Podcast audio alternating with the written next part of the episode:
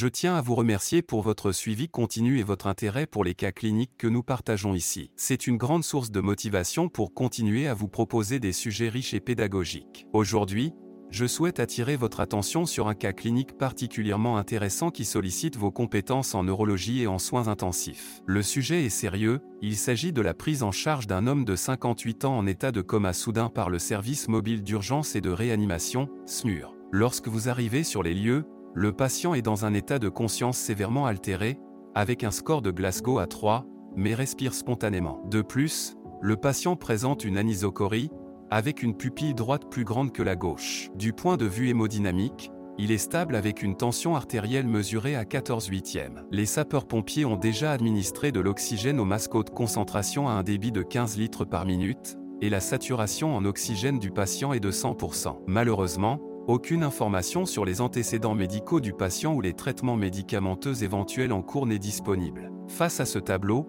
plusieurs questions d'orientation se posent. Premièrement, quelles seraient vos actions immédiates en tant qu'équipe du SMUR pour stabiliser cet individu? L'urgence est manifeste et chaque minute compte. Le score de Glasgow très bas et l'anisocorie soulève de sérieuses inquiétudes neurologiques qui exigent une intervention rapide. Deuxièmement, une fois que le patient a été transféré à l'hôpital, Comment aborderiez-vous la prise en charge en milieu hospitalier? Le passage de la prise en charge préhospitalière à la prise en charge intra-hospitalière est souvent délicat et nécessite une coordination optimale. Troisièmement, quelles sont les causes possibles de cet état de coma brutal et comment les différencier? Les possibilités sont multiples et pourraient inclure des causes neurologiques, toxiques ou métaboliques. Une investigation rapide mais minutieuse est donc nécessaire pour orienter la prise en charge. Je vous encourage vivement à partager vos réflexions en commentaire. Votre expertise est précieuse, non seulement pour moi, mais aussi pour vos collègues et toute personne intéressée par le vaste domaine de la médecine d'urgence. N'hésitez pas également à partager ce cas clinique avec vos collègues et amis dans le domaine médical. À vos stéthoscopes et merci encore pour votre engagement continu.